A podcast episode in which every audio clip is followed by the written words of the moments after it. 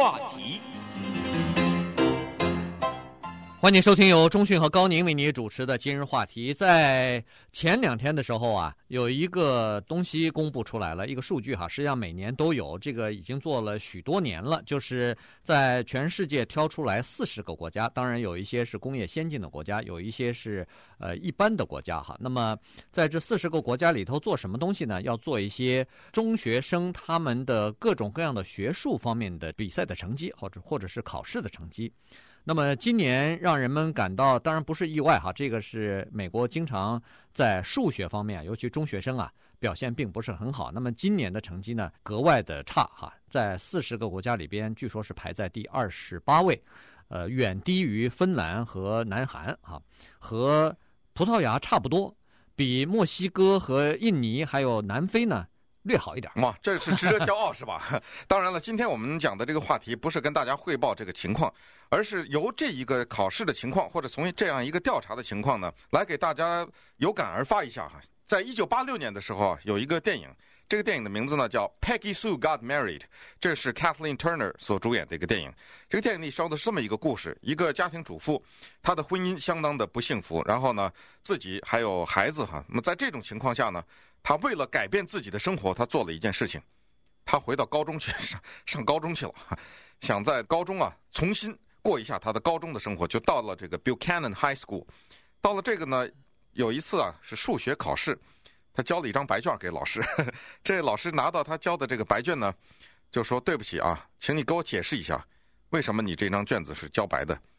他心想废话，我不会，我可不是可不是交白卷嘛，但是呢。他接下来讲了一句话，这个变成了后来电影当中的名言了啊。呃，他说啊，就我的经验而论，我知道在未来代数这个东西，大概那次的考试是代数啊，代数这个东西啊，我将永远不会用到。而且我说这句话是由我个人的经历告诉你，因为他已经年纪很大了嘛，回到去上高中哈。那么这句话呢，后来就起到了很大的作用，人们就觉得这句话写的很精彩，在电影当中，因为其实每个人都有同感的。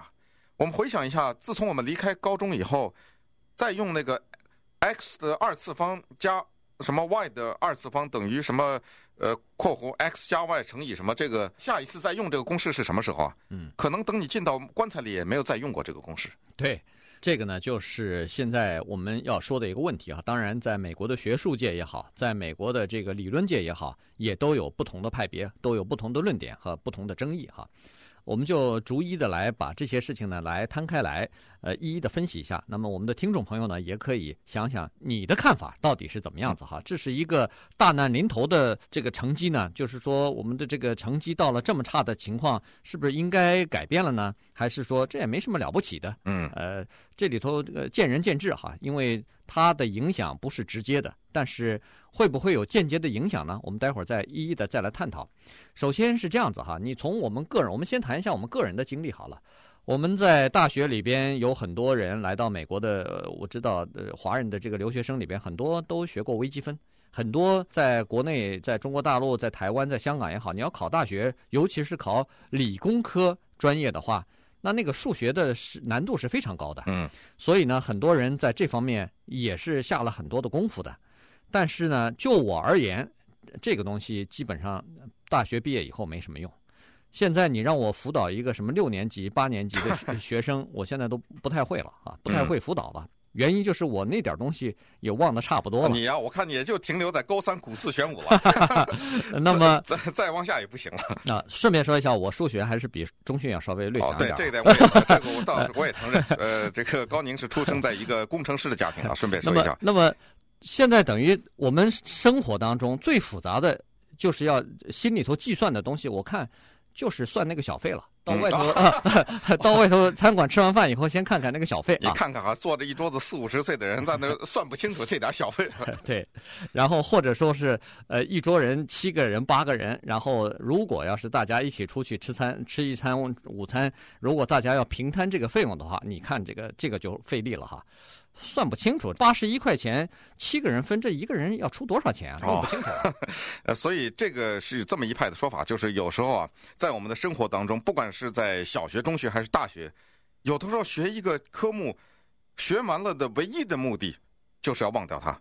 就是好像再也没有用过。当然了，在某一些特殊的国家和政治环境之下呢，要学一些东西哈。比如说，呃，我知道台湾学过三民主义，这是一门课程。我不知道有多少人对这个东西有着浓厚的兴趣，或者说毕业以后还有用哈。在大陆当然就有政治这个东西，叫做啊马列主义嘛哈。学习这辩证唯物法啊，那时候学的是。呃，辩了半天也没辩证，反正这个到最后忘的差不多了，都还给老师了。那么这个东西。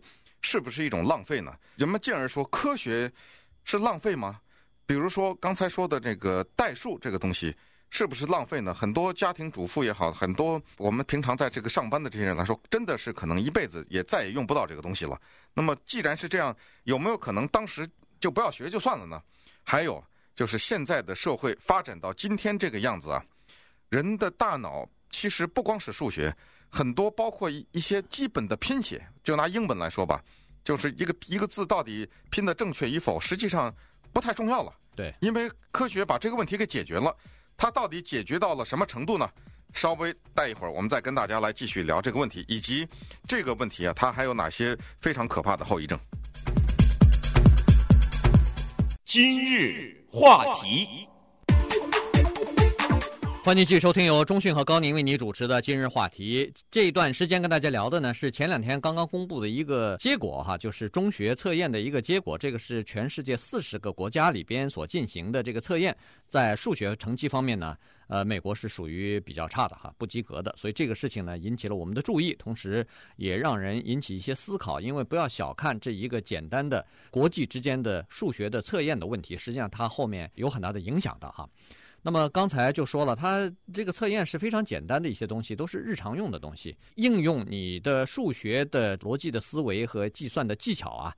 来算一下，比如说什么沙滩上有一个脚印，它的面积是多大啦？就是让你判断，哎，让你判断，就是做一个简单的估计哈，也不是非常精确的。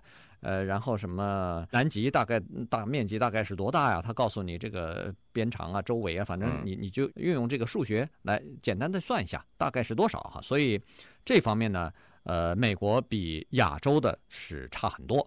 那么当然有一些专家就认为不公平。他说啊，首先呢，就是说美国参加这个考试成绩的呢，大部分的学生呢是普通的学生，而外国参加这个的呢，基本上都是尖子，都是精英，都是一些呃尖子班里边的学生。首先这个比是不公平的。然后呢，这些专家还是认为说，呃，美国学生和外国在整个的教育体制方面还是有些区别的。首先，美国学生其实我们也注意到了哈。呃，首先，美国学生的这个体育活动比较强，嗯，呃，而且他们参加的各项各样呃各种各样的体育和课外的这个活动呢比较多。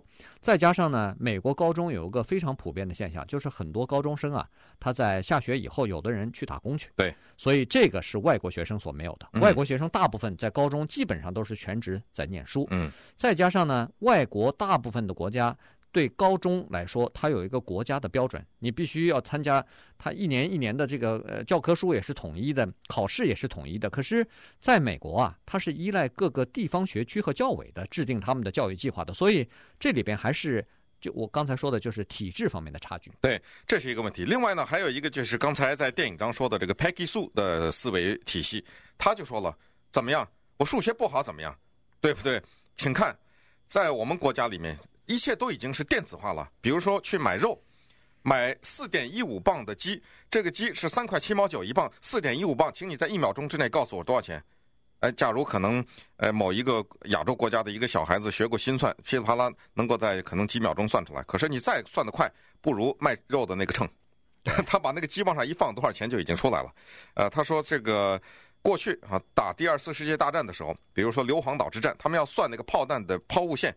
大概要计算那个炮弹从一个地方打到另外一个地方，要精准度只能是大概的估算一下。嗯，现在都已经是精准的瞄准器了。那个那个时候，我记得炮兵都有一个那个叫做对数尺拉尺的，啪啪啪拉。对，呃，然后你随便你哈，任何一个人买一个车，他都会告诉你这个车啊，每一加仑汽油能够跑多少英里，这个比例都已经给你算好了。